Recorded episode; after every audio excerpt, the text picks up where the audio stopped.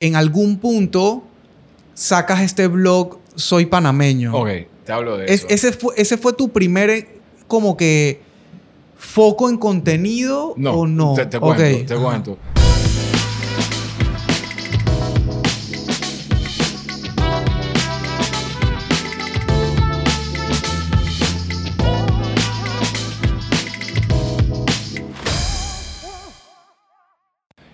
En el, en el 2009 comenzó el tema de Facebook. Full, full. Todo el mundo y que Facebook, hey, la, la- la premisa básica era voy a, a ver si encuentro a la gente con la que estaba en la escuela.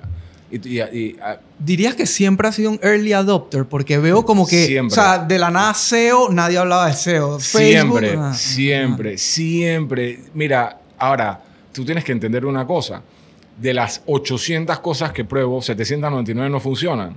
Pero si hay algo nuevo, yo lo pruebo. Por ejemplo, ahorita yo estoy en 15 grupos de WhatsApp invitado early adopting a aplicaciones de inteligencia artificial. Estoy en una que se llama Beethoven, que es una generadora de score musicales a través de, inte- de inteligencia artificial. Estoy, yo estoy, estoy en Mid Journey y en Dali desde el principio. Siempre que veo una oportunidad, pido suscripción, pido early access, porque es la única forma de, de- de- de picar por delante en, el, en el mundo en que vivimos hoy en día, donde todo cambia tan rápido.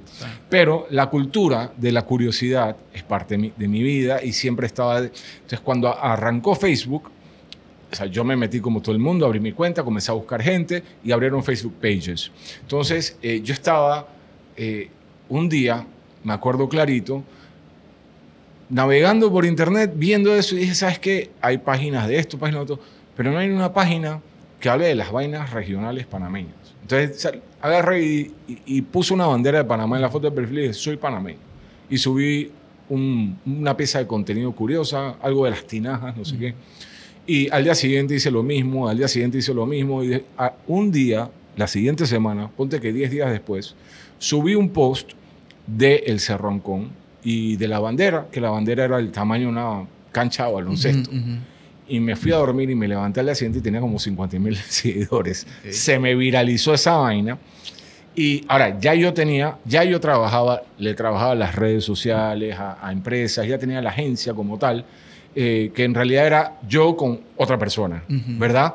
Pero yo siempre estaba buscando qué hacer. También en ese interín tuve un negocio, porque estaba muy de boga.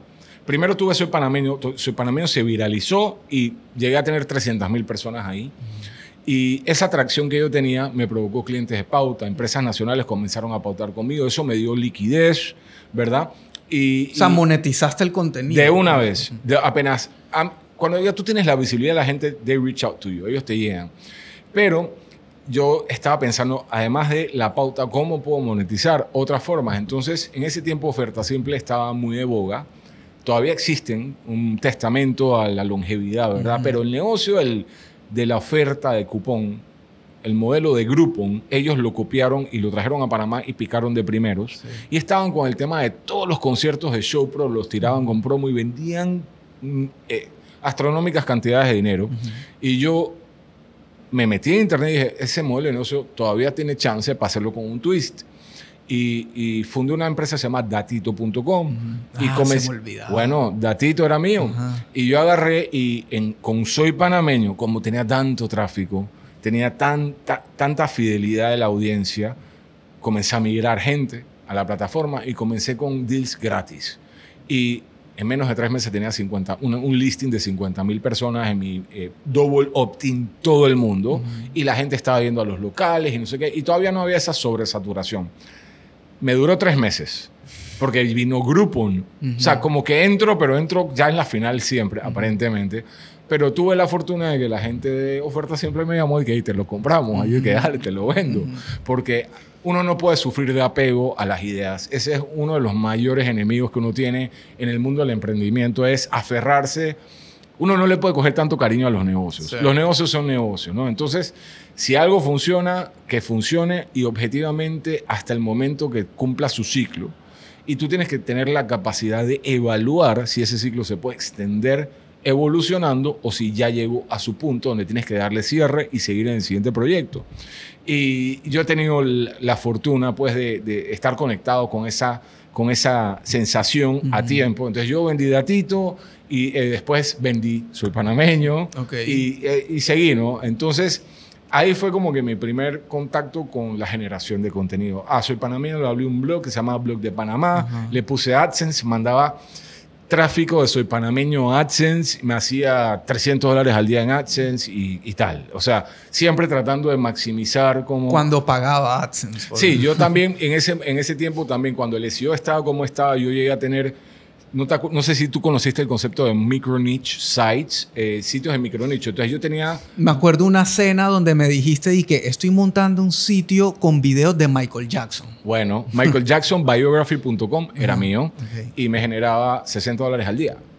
Y yo solamente tenía la biografía de Michael Jackson, porque yo, o sea, era tan, fa- el, el domain name en ese tiempo Era pesado. era un, un marcador de ranking en los buscadores importantes. Y yo tenía entonces este cloud de backlinks estratégicos y compraba algunos y otros lo- los hacía automatizados con un bot. Y yo tenía Elvis Presley biography, Marilyn Monroe biography, Michael Jackson biography, tenía como 50. Yo me hacía 2 mil dólares al mes sin mover un dedo en eso. Entonces, siempre como, ahora, Google cambió los algoritmos de búsqueda, ta, ta, ta, ta, y se Bueno, fue. Para hacer un poquito de, de docencia ahí, AdSense es la plataforma de Google que le permite a un dueño de un website monetizar su tráfico A través con de la- anuncios de terceros. Exacto. O sea, cuando entran a una revista, a un sitio de noticias, lo que sea, y ven que salen anuncios así random, probable, ahora hay NRDs de eso, Sí. pero en ese entonces AdSense de Google era el Bueno, y también los uno. banners que te salen en los videos de YouTube son de También. AdSense, del plan de AdSense. Y es más, AdSense se monetiza, eh, los creadores de YouTube monetizan a través de AdSense porque son los roles que aparecen en video. Hoy en día AdSense tiene anuncios de video y tal, ¿no? Sí. Entonces, pero esto, esto es disque prehistoria. Sí, esto es. sí. Entonces, claro, yo agarraba y a mí me, me acuerdo, hoy yo cobro mis cosas digitales, mi digital assets directo al banco, con Pioneer o con estas vainas. Antes Google me mandaba un cheque y yo tengo mi primer cheque, no lo cobré. Tengo mi primer cheque de Google con mi nombre y yo estaba que, wow, Google me está pagando a mí todo proud y cosas, ¿no? Pero el- lo que te quiero decir es la constante búsqueda de oportunidades en el ecosistema digital. Siempre ha sido como en el norte. Eh, y bueno, llegó el momento donde ya formalicé mucho más y en una etapa desde el 2015 hasta el 2019 tuve Engage, la agencia como tal bien grande. Y bueno, obviamente llegué a tener un montón de, de colaboradores conmigo, 14 colaboradores, tenía 20 clientes y, y ya, ya es otro juego. Sí. Ya, ya no es lo mismo cuando tú operas. Ya eres empresario. Ya no eres emprendedor, eres empresario y es otro juego totalmente diferente. Sí. Totalmente diferente. Entonces eh, llegó la pandemia, como, como sabemos todos, y en pandemia, yo creo que me voy a saltar la parte de Engage porque Sí, lo importante es lo que sucedió ahora. sí.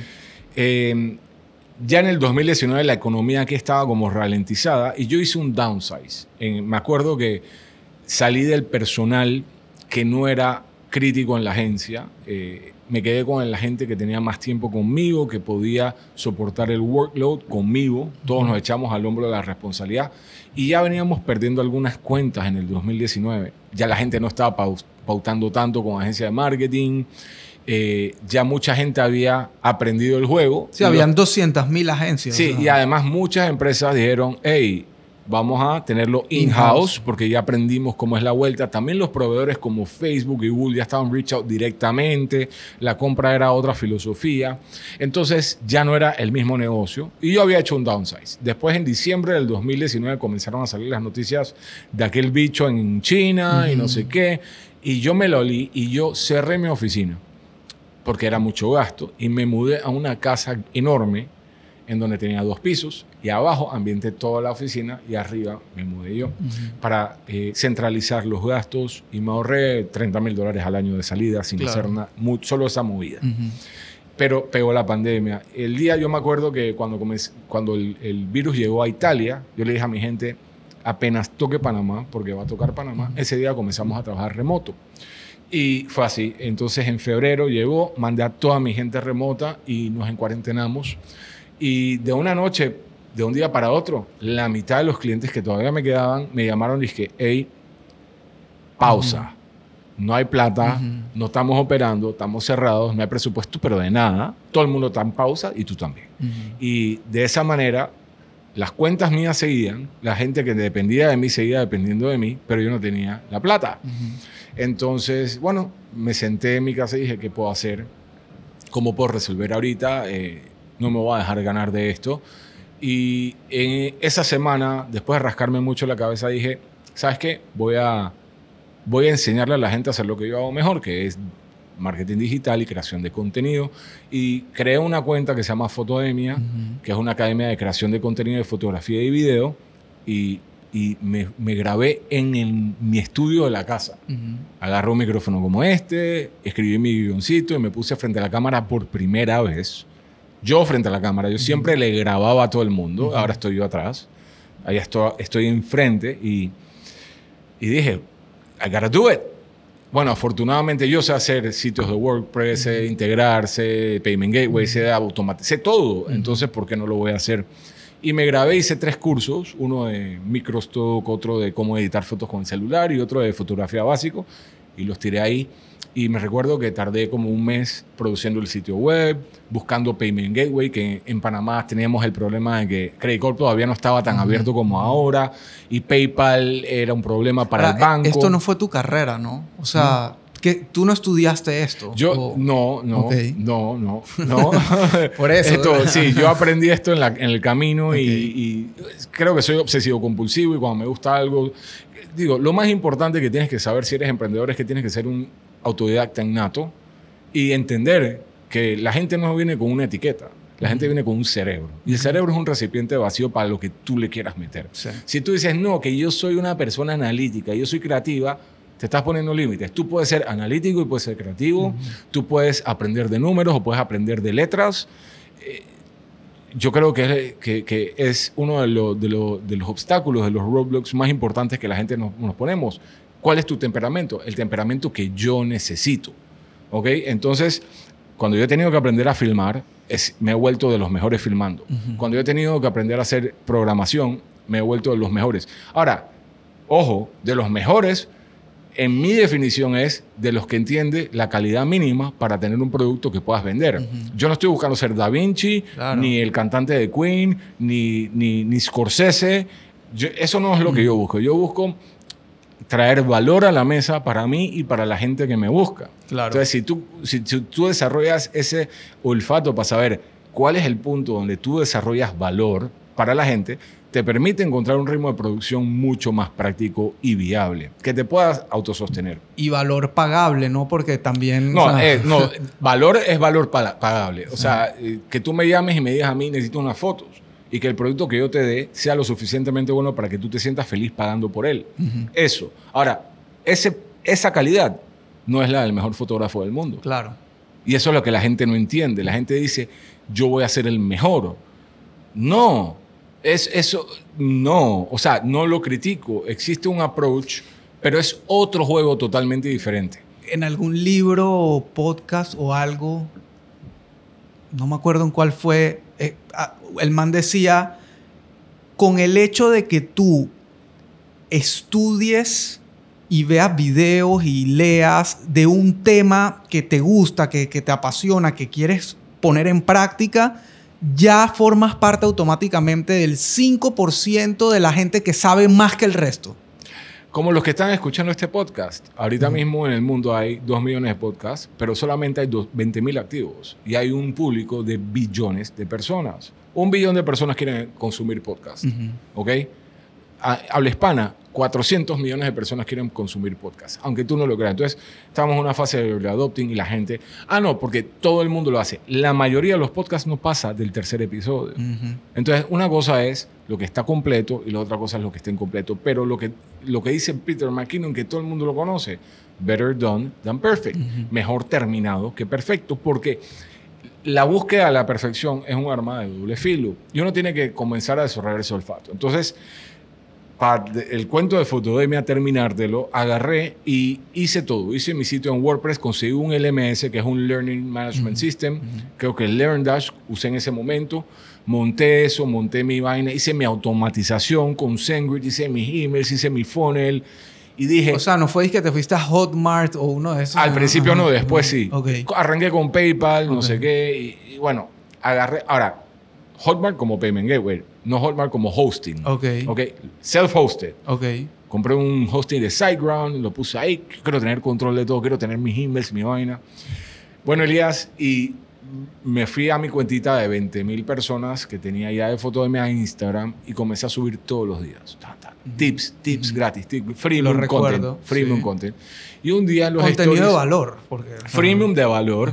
Y después un día me metí en los stories y hice un story con el swipe up. En ese- no era el sticker del link, sino el swipe up. Y puse, finalmente está aquí el curso de cómo hacer dinero con tus fotos. Me fui a dormir y al día siguiente tenía 2.000 palos de venta. ¿Ok? Y dije, aquí tengo algo. Entonces, por los siguientes X cantidad de meses que estuvimos encerrados, eso fue todo mi centro. La agencia, gracias a Dios y la fortuna, tuve clientes que sí operaron porque estaban haciendo su migración a e-commerce en ese y nos necesitaban. Sí. Entonces, con eso como que pagaba acá, pero toda esta academia, que hoy en día tiene 37 mil clientes inscritos, ¿verdad? Eh, estudiantes, se hizo en pandemia en base a una necesidad del momento. Que, que- pero si yo no me atrevo a ponerme frente a la cámara, Claro. si yo no me... Si, ahora, si yo tampoco hubiese tenido todo este conocimiento adquirido a través de los años, producto de curiosidad y de atreverme y de no ponerme límites ni etiquetas, quizá no hubiera tenido... Entonces, claro, Y disciplina, porque sí, curiosidad, yo tengo curiosidad todos los días por algo, pero no, no todos los días digo voy a empezar a hacer esto repetidamente por... Sí, sí. Y, e- y eso nos va a llevar a la última parte de esta historia, que es la del contenido que estoy haciendo actualmente. Pero espérate, que me acordé de algo y quiero entender, quiero ver si eso tiene relación. Yo recuerdo que en algún momento, porque hablaste de la oportunidad de cuando salió Facebook, que hiciste Soy Panameño y boom, explotó Facebook. Luego vino Instagram y yo recuerdo que tú tenías algo como fotos de Panamá o algo así, ¿puede ser? No, fotos de Panamá lo abrió otra persona. Ok, Yo no tenía fotos de Panamá, no era mío. ok. Yo tenía Soy Panameño también. Ah, y, y- ok. y soy de Panamá. Ok, Soy soy- de- o sea, sí, ese lo la- llevaste a Instagram. Sí, Ok, ok, y, ok. y lo tuve, llegué como hasta 80 mil personas cuando ya lo dejé ir y se hizo la venta de no es mío. Ok. ¿Verdad? Y actualmente lo tienen otras personas y eso. O sea, foto de mí arrancó de cero. No, pero, pero mucha gente de Instagram, yo en mi Instagram no piqué de primero. Ok. Mucha gente de Instagram vio que yo compartía fotos acá, hicieron lo mismo en Instagram. Ok. Se siguieron el modelo. Y claro, después yo abrí, por ejemplo, ahorita hay una página que se llama Las Panaminadas, Ajá. que tiene un montunito. El montunito lo inventé yo. Yo, yo hasta tengo la marca registrada de un montunito. Se llama Tunito el Montunito, que era la mascota de Soy Panameño. Y yo lo diseñé y lo registré, o sea, todo, todo el paquete. Pero así son los negocios. Tú, el negocio es replicable en proporción a la dificultad que sea producirlo. Y la gente se, se empecina en molestarse porque le copia un modelo de negocio que es fácilmente replicable. Yo siempre he estado bien conectado.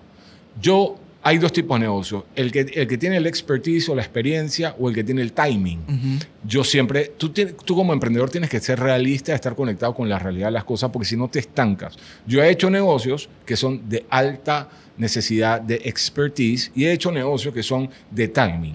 Soy panameño, era un negocio de timing, porque qué tan difícil es buscar contenido panameño, curarlo y compartirlo. Es un tema de timing. Era un tema de tiempo que rápidamente me lo copiaran. Espérate, que- y voy a volver y voy a seguir insistiendo. Y de disciplina. Porque sentarse a curar contenido todos los días o todas las semanas, Sí. no. Ey, yo soy, tengo una columna en TVN Noticias que, donde tengo que publicar una vez al mes y al día de hoy me cuesta. O sea, tener la disciplina de sentarme a redactar, de Sí. encontrar el tema, redactarlo, tal. O sea, Ah, y, y- y- y- y siento profundamente lo que dice porque es verdad, no es fácil. Y yo ahorita que venía en el carro pensando en lo que íbamos a conversar, se me quedó un, un- un pensamiento bien marcado. Sabes que al final no se trata de, de- de nada más que de disciplina. Ese es el, el- el diferenciador. Si tú tienes la capacidad de soportar el grind day in and day out, no importa que tu producto sea tan malo, para que sepas. Si es medianamente aceptable, pero tú eres el que está todo el tiempo ahí, aguantando, tú vas a tener cierto grado de éxito. Es una vaina muy loca. No importa que tú seas este mega talentoso individuo, si tú no tienes visibilidad todo el tiempo, desapareces de la mente porque Sí. el attention span es tan chiquito. Entonces, ahí es donde entra una vaina. Y esto yo creo que se empata muy bien, lo que te voy a decir, se empata súper bien con la temática de este podcast, que es eh, el público de estas personas que quieren echar para adelante su negocio y ahí es donde entra el truco de la optimización de procesos. Por ejemplo, yo siempre busco cómo ahorrarme 3, 4 minutos en cada tarea. Y es una locura, pero bueno, yo comencé con, mi, con, con mis cápsulas tipo podcast, ¿verdad?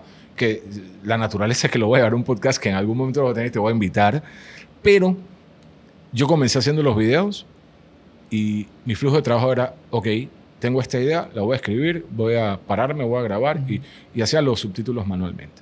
Ahora conseguí Happy Scribe y me lo genera automáticamente AI. Por eso la conexión con la tecnología es tan importante. Entonces, ¿cuánto me ahorro? 15 minutos por video. Pero si yo agarro y yo hago un video todos los días, todos los días son 7 días a la semana, ¿ok? Cada cuatro videos es una hora. Son 8 días, vamos a redondearlo, son 2 horas a la semana, ¿ok? Son 52 semanas, son 104 horas al año. ¿Cuántos días tiene un, ¿Cuántas horas tiene un día? 24 horas. Son 5 días de mi vida haciendo subtítulos. 5 días del asset o el activo más valioso que tiene un ser humano, que es su vida, que no se lo regresa a nadie. Haciendo subtítulos, tú te vas a morir en 10 años diciendo, invertí 50 días de mi vida haciendo subtítulos. No way. Entonces, eso es número uno. Y tú puedes optimizar en mil lugares si realmente te tomas el tiempo de buscar. Ahora, la, la sobreoptimización también es un fenómeno, Sí. ¿verdad? Si no lo haces bien, pierdes más tiempo buscando tiempo de cómo optimizar. opti- Sino los que somos a- a- obsesivos con la automatización, porque a mí también me obsesiona, podemos pasar horas optimizando, Entonces- o- automatizando cinco minutos, lo que acabas de decir. Exactamente. Ahora, hay vainas que son muy straightforward. Por ejemplo, mi flujo de trabajo. Ahora yo me siento un día y hago todos los guiones de la semana. Entonces, es importante. Yo tengo mis notas. Pero déjame explicar cómo llegué a ese punto, porque yo creo que esa es la combinación de todo. Eh, Fotodemia ya está caminando, etcétera. ¿Y qué, qué sucedió, eh, Elías? Yo tenía mi cuenta personal, Jonathan Jerez, arroba Jonathan Jerez, y tengo la cuenta de Fotodemia. Y yo estaba teniendo contenido redundante. O sea, yo agarraba y yo le estoy enseñando a la gente cómo tomar fotos con el celular, cómo hacer videos bonitos. Pero lo estoy haciendo en Fotodemia y lo estoy haciendo en mi cuenta también. It doesn't make sense. Entonces, hacía una- un reel, lo publicaba en Fotodemia y lo publicaba en mi cuenta. Y dije, ¿sabes qué? Creo que es hora de hacer un brand refresh mío. ¿Cuáles son las opciones que tengo yo? Está Simón haciendo marketing digital con Tomorrow, que eh, su blog, y vaina. Está eh, Mayer hablando de política Barceló. Yo no quiero hablar ni de política. Y yo no quiero hablar de marketing digital. Ya hay 40 mil personas haciéndolo. ¿De qué voy a hablar? Y se me ocurrió decir, ¿sabes qué? Por primera vez en mi vida voy a hacer algo para mí. Curiosidades. No, voy a hacer, voy a hablar de todo lo que me interese. No importa si no te interesa a ti. Va- me interesa a mí y debe haber gente que le interese ese tema. Ese es el approach mental. ¿Por qué? Porque todo nace de la idea, ¿cómo yo complazco a todo el mundo? No se puede. Pero yo puedo hablar de muchas cosas y complacer a pequeños grupos una vez a la vez. Y son gente curiosa, como dijiste. Entonces, eso tiene otra virtud. Cuando tú haces algo que, que te gusta, es más fácil hacerlo todos los días. Entonces, para mí realmente, eso fue como que un tiro al aire, un shot. Yo agarré hace tres meses y dije, brand refresh. Los primeros cinco videos provocaron que yo perdiera 2.000 personas en mi cuenta de Instagram. La Por- personal. Sí, Ajá. porque la gente que sign on, la gente que vino y dijo, hey, yo te sigo, Jonathan, me siguió porque le gustan mi fotografía y mis videos, no porque quieren que yo les hable de, de que Elon Musk, lo que sea. Sí. ¿Me entiendes? Y, y me decían, yo te, me, me mandaban privados realmente ácidos diciéndome, tú eres, ¿qué te pasa? ¿Cómo tú vas a hablar de eso si yo te estoy diciendo a ti por tus fotos? ¡Qué tristeza! La gente decepcionada, Sí. Elías, decepcionada, como si yo les hubiera robado algo o los hubiera secuestrado al hijo. Sí. Una nada muy triste. Sí. O sea, la gente se lo toma personal. Total. Y, y yo dije, ¿sabes qué? Les traté de explicar, mira, ese contenido existe todavía y se va a, seguir, va a seguir existiendo en Fotodemia. Acá voy a comenzar a hablar de cosas diferentes que me gustan, a mí me apasionan y estás invitado a quedarte. Muchos se quedaron, muchos se fueron. ¿Ok? Pero después de un tiempo, el primer mes, ¿ok? se estabilizó la pérdida de seguidores. Y de repente ya no perdía. Estaba estancado. Y aún así dije, voy a seguir haciendo videos todos los días. Voy a seguir. ¿Cómo me pauto? No puedo pautarme. Esto tiene que ser 100% orgánico. Mientras tanto, TikTok, dije, voy a arrancar la cuenta de TikTok y comencé allá. Y bueno, el algoritmo de TikTok tiene sus particularidades que todos conocemos. Eh, eh, la visibilidad del For You page está más democratizada por mérito propio, según algunos marcadores muy específicos que tiene el algoritmo. Y mis videos, los primeros, eh, más o menos, los, de repente, boom, uno, 5 millones de reproducciones, 50 mil personas me siguen. Y comencé a ir entendiendo, porque otra cosa que se nos escapa es la realidad de que la única forma realmente de aprender es haciendo. Eso es otra cosa. La gente se mete en cursos, estudia, estudia y sobreestudia y no hace. Y no hay forma. Yo todavía todos los días hago ajustes a mi producto. Todos los días el tiempo del guion, el tono de la voz, los cortes de la edición. ¿Qué puedo añadir para que esos primeros 4 o 5 segundos sean de retención más? Todos los días me lo pregunto. ¿Qué temas funcionan? ¿Cómo empata? ¿Hablo rápido? ¿Hablo lento? y, y hago un balance entre lo que yo quiero hacer para sentirme feliz y lo que funciona. Entonces, eh, ya van tres meses. La cuenta de Instagram que estuvo tan estancada, ahora se disparó porque algunas cuentas del patio comenzaron a ver mi contenido y me lo comenzaron a republicar y ya como que se está corriendo la bola. Y bueno, la de TikTok creo que entre hoy y mañana debo llegar a estar llegando a 300 mil personas. Brutal. Y obviamente no es solo Panamá, o sea ahí hay una, un tema. Yo tuve que decidir si iba a hacer contenido de qué tipo. Entonces, el contenido general funciona para todo el mundo, pero también tengo cierta eh, eh, ambición con tener visibilidad en Panamá por el tema de product placement y monetización. Claro, Eventualmente. Y entonces estoy haciendo una o dos cápsulas al mes, específicamente Panamá, para no sobresaturar a mi audiencia que se me vaya, la internacional pero tengo como 39% Panamá, a que no está mal. Y tengo mucha gente de México, de Colombia que me siguen también. ¿Qué esperas que pase con eso? O sea, porque hablas obviamente de monetizar, pero, lo, o sea, creo que es monetizable internacional. 100%, 100%. Yo creo que, que hay dos proyectos ahorita que son para el 2023. Long format del mismo contenido para YouTube por AdSense, porque yo, yo tengo la cuenta de, YouTube también se me disparó, pero subo los shorts y tengo 50 mil personas. Entonces, ya en AdSense me está entrando algo ahí, pero necesito hacer long format en horizontal. Es que obviamente crear un contenido long format consume más tiempo. La edición es más larga, todo es más. Es otro juego. No es lo mismo que hacer un clip de tres minutos máximo. Claro. Y el podcast. Ahora, creo que el, el lo que va a determinar el, éxito de, Jonathan Jerez como marca va a ser que yo me mantenga en una posición fuera de controversias. Okay. Yo no hablo de política, yo no hablo de temas emergentes y mucha gente podría pensar que ese es el safe approach, pero yo siento que, no necesariamente es una cobardía. Siento que existe mucho importante de qué hablar, que no tiene que, que puede ser que trae más consenso y unificación a la gente que separarla. Yo creo que ya hay demasiados creadores de contenido que separan y que alienan a la gente con temas controversiales, porque para mí es el camino fácil. Yo puedo agarrar mañana y hablar de Nito Cortizo, o hablar de Gaby Carrizo, o hablar de, de Martinelli y de Zulay, de todas estas figuras políticas que, eh, controversiales que tenemos. Eh, de, la política, ahora que vienen elecciones, puedo agarrar y hacer lo que hace eh, el, muchacho Foco este, y... Barceló, todo esto. Es el camino fácil.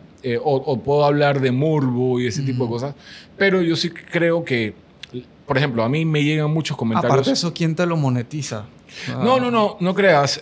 por ejemplo, políticos también. Exacto, políticos. No, no, no, no. La gente en Panamá hay, un, hay un problema de, conexión con el mensaje. Las, em, las, empresas no les importa, les importa la visibilidad, porque es un tema cultural y de temperamento del panameño. El panameño, eh, no le importa si es boquisucio el influencer, si le da risa, no conecta con que "Eh, esto no es lo que quiero que vean mis hijos. No estoy dándole plomo, yo soy panameño con mucho orgullo y, y me gustaría ver una mejor versión de mi país, pero la realidad es que ahorita mismo, si un influencer es vulgar, no importa para el pautante. El pautante le importa que tenga el alcance. Ahora, eso va a ir cambiando por necesidad porque eventualmente tú estás pagando por tráfico que no convierte.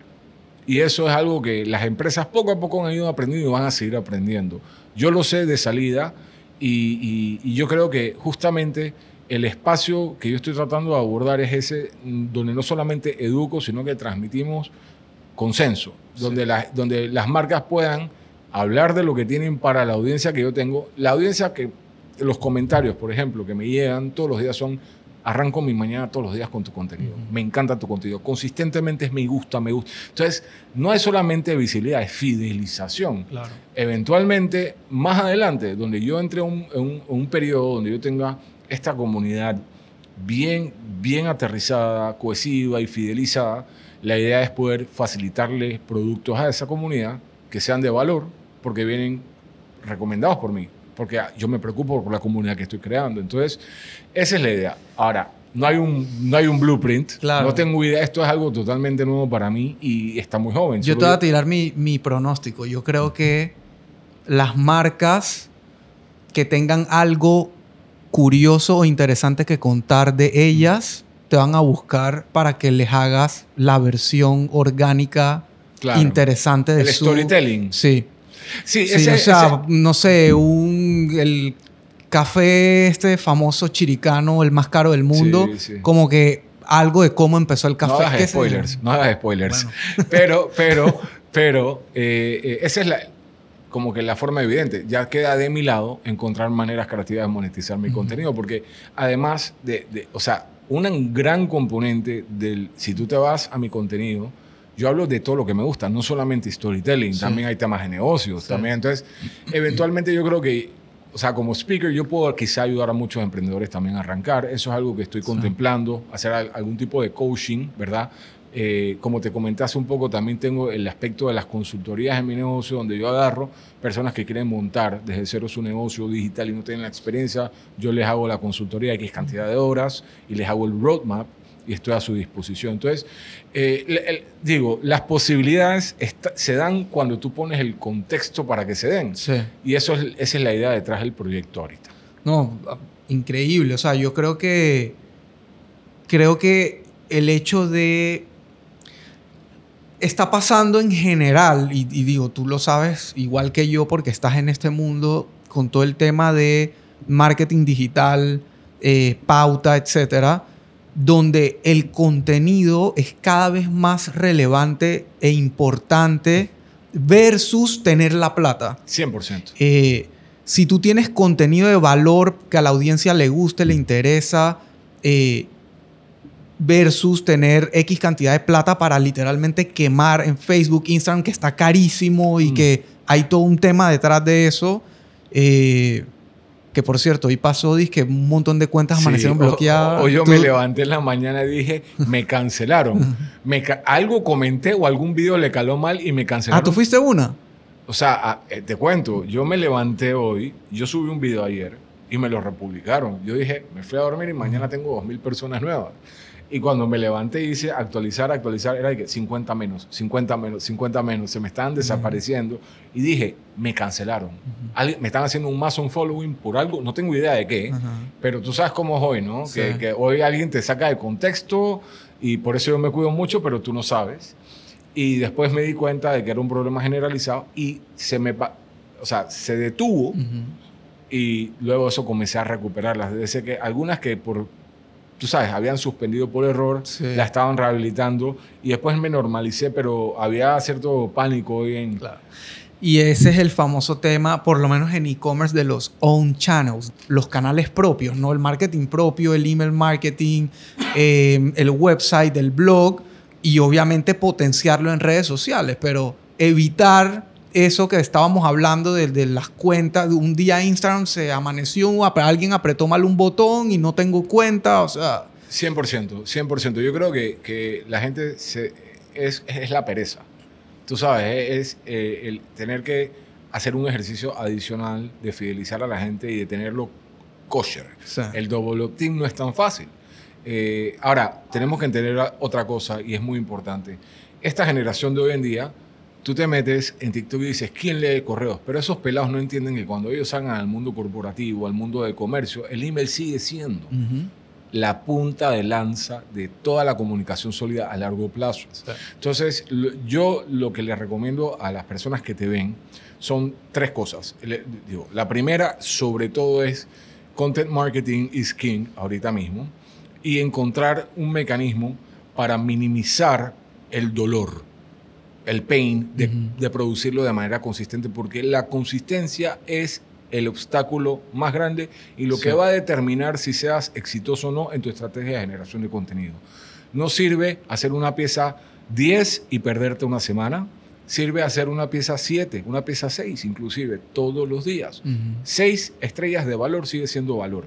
Y también recordarnos que uno no tiene que ser el experto al 100%, solo requieres que gente que sepa menos que tú te vea y siempre va a haber mucha gente que sabe menos que tú en algo. Claro. Eso es lo número uno. Número dos, entender que si tú deseas traducir ese contenido en ventas, tú tienes que llevarlo a través de tus funnels y sindicalizarlos en tu lista para poder mantener una conversación. ¿Ok? Y, y ya de ahí en adelante, eh, en- en- entrar en ese, en ese mundo del que tú hablas en tus podcasts todo el tiempo, ¿no? el, el mundo de los funnels, de cómo tú añades valor a través de contenido freemium y tal, y cómo puedes hacer que los clientes que te compran una vez se vuelvan clientes recurrentes. Ujú. Porque la gente piensa, oh, ya, ya, vendí. Y no, no están entendiendo que todos los clientes pueden tener un ciclo de vida donde se le puede vender mucho más. Eh, es el- no, no, no quieres ganar una venta, quieres ganar un cliente, quieres ganar una relación. Eso es, mira, no lo pudiste haber dicho de mejor manera. No se trata de una venta, se trata de un cliente a largo plazo. Y, y al final es, es- es un tema de relaciones. Yo creo que si hay una realidad muy grande es, yo no sé si a ti te sucede, me sucede a mí. Si yo encuentro un café donde me atienden bien, me gusta el café y el lugar me gusta, yo no, estoy, yo no busco más cafés. O sea, la gente puede ser aventurera, pero la gente también aprecia la funcionalidad y la comodidad. Y donde se encuentran cómodos, no quieren cambiar. Entonces, si tú usas eso a favor de tu estrategia, creándole, ya, ya captaste la atención a través del contenido, ahora yo te, te- ofrezco un entorno de comodidad, de facilidad y de solución, seguramente tus clientes se van a quedar contigo. Todos ustedes que, que están viendo este podcast, recuerden, mm, tienen que siempre ser autodidactas, ¿verdad? Y siempre hacer, hacer, hacer y hacer. No, no, no congelarse ante la idea de querer hacerlo perfecto, sino arrancar y aprender haciendo. No tiene que ser perfecto Sí. de una vez. Yo, como les digo, si se van a tomar el tiempo y van a ir a ver mis cuentas, se van a dar cuenta que a través de los videos hay pequeñas variaciones de cosas que yo pruebo consistentemente, pero al final del día está el contenido ahí, todos los días publicado. Ese Ajá. es el mejor consejo que les puedo dar y, y que le saquen provecho. No, yo, o sea, es brutal porque a lo largo de la historia que, que contaste y todos los altos y bajos que tuviste, o sea, yo rescato un montón de cosas, pero, o sea, perseverancia primero. El, el camino del emprendedor es así, es jodido. O sea, es lo que tú decías, la panacea. Soy emprendedor, soy mi propio jefe, tal. Y, y cada día hay más vendedores de humo, de, Sí, de cómo te vas a hacer rico. Y, ah, o sea, esa, esa parte a mí me, de verdad me agobia.